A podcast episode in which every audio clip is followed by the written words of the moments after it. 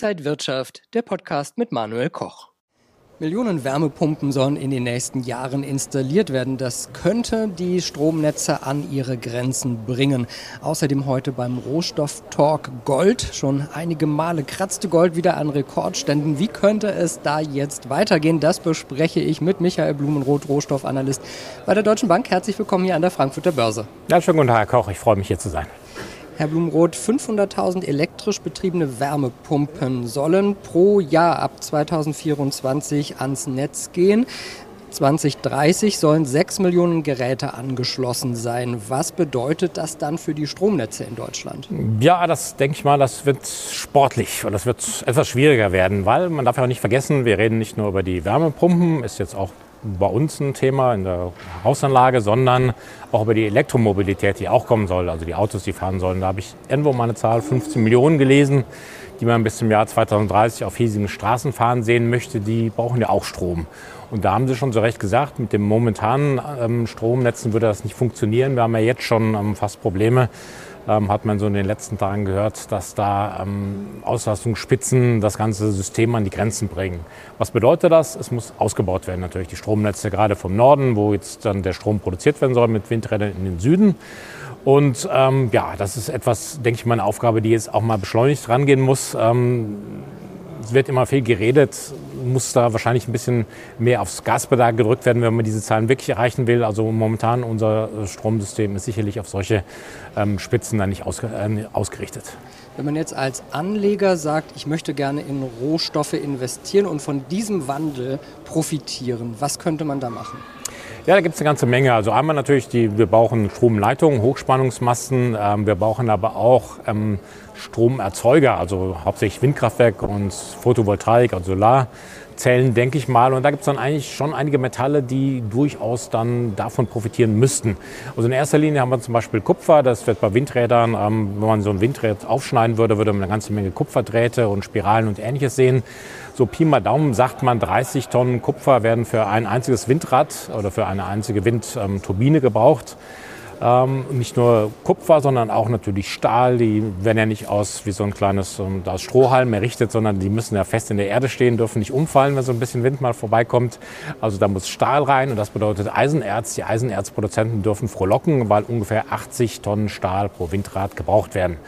Weitere Metalle, die man so braucht, seltene Erden, ist eher ein bisschen schwierig, ähm, weil die hauptsächlich aus China kommen. Silber für die Photovoltaik und auch Aluminium für Photovoltaik. Also ein Anleger, der meint, dass er da jetzt eine Chance sehen könnte in der Umstellung und der Energiewende, dann ähm, soll er sich durchaus mal anschauen, was für Metalle da gefragt sein werden und dann eventuell in diese Metalle oder in die Produzenten dieser Metalle investieren.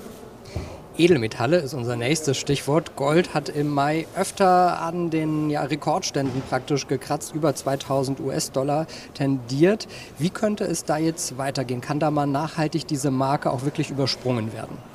Ja, nachhaltig. Also momentan kommt wieder so ein bisschen Gegenwind in den Markt rein. Ist so ein bisschen frustrierend, wenn man immer wieder sieht, wie das da oben anstößt bei ungefähr 2065, 2070 Dollar die Unze.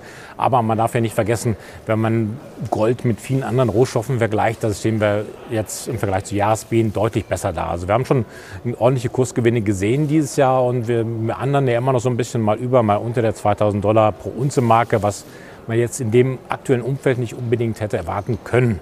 Wir haben ein bisschen Gegenwind wieder. Die Renditen sind gestiegen, also die, die Kapitalmarktzinsen, die Renditen auf Anleihen, ähm, gerade in den USA. Wir haben jetzt in den USA nach der letzten Zinserhöhung ein ähm, Geldmarktniveau von über 5 Prozent. Also wenn ich mein Geld parke, kriege ich 5 Prozent über Nacht. Ist natürlich eine starke Konkurrenz für den Goldpreis, weil 5 Prozent musst du erstmal verdienen. Da sind wir schon wieder 100 Dollar höher momentan. Also das ist so ein bisschen Gegenwind, der reinkommt. Der Dollar hat sich auch wieder ein bisschen ähm, jetzt verstärkt in den letzten Tagen gibt es ja die Diskussion um die Schuldenobergrenze in den USA. Die hat so ein bisschen eine Risikoprämie auf den Dollar drauf geschüttet. Vor wenigen Wochen jetzt kommen die Signale wieder, dass sich das Ganze, ähm, dass da eine Einigung kommen könnte zwischen dem Kongress und zwischen, den, ähm, zwischen der US-Regierung. Also da ist so ein bisschen diese Risikoprämie wieder rausgenommen. Der US-Dollar profitiert davon. Das zusammen, das belastet auch ein bisschen den Goldpreis. Also momentan haben wir so ein bisschen Gegenwind, aber mittelfristig, also eigentlich mit allen Menschen, mit allen Leuten, mit denen ich spreche, Händlern, Analysten, die erwarten eher weiter steigende Kurse. Das Umfeld ist weiterhin tendenziell gut für Gold. Inflationsraten sind hoch. Die Notenbanken werden irgendwann 2024 wahrscheinlich dann ihre Zinssenkungsphase beginnen.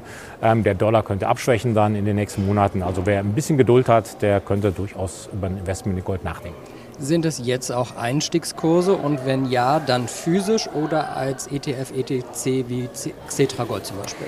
Also Einstiegskurse ist ein bisschen, ein bisschen schwierig, weil wir haben noch so, fürs zweite Halbjahr haben wir jetzt schon mal zwei Zinssenkungen der US-Notenbank eingepreist. Falls die Zinssenkungen nicht kommen, wovon wir ausgehen, ähm, dann könnte es ein bisschen schwieriger werden. Dann könnte der Dollar kurzfristig wieder zulegen und das könnte den Goldpreis belasten. Aber aufgeschoben ist nicht aufgehoben. Es wird kommen. Es wird dann spätestens 2024 kommen. Und dann ist halt die Frage, ähm, wann man in Gold einsteigt, ist es immer sehr schwierig. Man erwischt sehr selten wirklich den, den perfekten Einstiegskurs. Dann, da hätte man eigentlich dann im März zur Tat schreiten müssen oder im Februar sogar schon. Aber ähm, sagen wir mal, wenn man peu à peu investieren möchte, man immer mal ein Stückchen hier, ein Stückchen dort, man hat so eine Summe X und davon nimmt man dann einen Betrag Y, dann könnte man durchaus jetzt darüber nachdenken, weil mittelfristig sollte der Goldpreis steigen und da würde ich tendenziell immer ETCs, ETFs wie Xeta Gold zum Beispiel ähm, präferieren, weil wir haben hier Liquidität ist da, die Geldbriefspannen sind sehr niedrig und ähm, man spart sich halt die Lagerhaltung, Versicherung und ähnliches. Also für mich das Investment, was man präferieren sollte. Worauf schauen Sie ansonsten noch so, wenn es um Rohstoffe geht? Ja, wir haben das große Thema so ein bisschen die US-Rezession, die von vielen erwartet wird, die jetzt vielleicht im zweiten, im dritten oder vierten Quartal kommen könnte. Die Wirtschaftsdaten sind schwächer geworden. Ähm, teilweise, wir haben auch jetzt einen recht enttäuschenden ähm, BIP im ersten Quartal gesehen für die USA. Jetzt sind viele Marktbeobachter der Ansicht, dass wir eine Rezession sehen könnten im Laufe des Jahres 2023. Die Zinsen sind hoch. Der Arbeitsmarkt dreht so ein bisschen allmählich von diesen ähm, sehr, sehr robusten Daten jetzt ein eher etwas schwächere. Und das wirkt sich gerade auf ähm, mehrere Rohstoffe auf, die sehr konjunktursensitiv sind. Also insbesondere Öl, was ähm, wahrscheinlich mit das konjunktursensivste ähm, oder die konjunktursensivste Rohstoff überhaupt ist. Da haben wir jetzt dann neulich Preise gesehen, die tatsächlich jetzt ähm, fast Jahrestiefs gewesen sind oder fast zwei Jahrestiefs. Wir hatten im März nochmal niedrigere Preise gesehen, aber sie sind deutlich unter dem Niveau, bei dem die OPEC Plus beschlossen hat, die Produktion jetzt ab Anfang Mai zu kürzen. Sie ist gekürzt worden, anderthalb Millionen Barrel, und wir merken davon nichts. Der Preis ist trotzdem niedriger. Warum ist er niedriger? Die Märkte erwarten eine Rezession. Und auch aus China kamen Daten raus, die jetzt so ein bisschen schwächer waren oder viel schwächer waren eigentlich als erwartet. Also da lässt auch diese nach Corona, dieser Boom lässt noch so ein bisschen auf sich warten. Also Öl unter Druck momentan, genauso auch Kupfer. Über Kupfer haben wir gerade gesprochen. Kupfer müsste eigentlich durch die Decke gehen, weil erneuerbare Energien, ähm, Energiewende, nicht nur in Deutschland, ja auch Resteuropa, auch im Rest der Welt, sogar in den USA.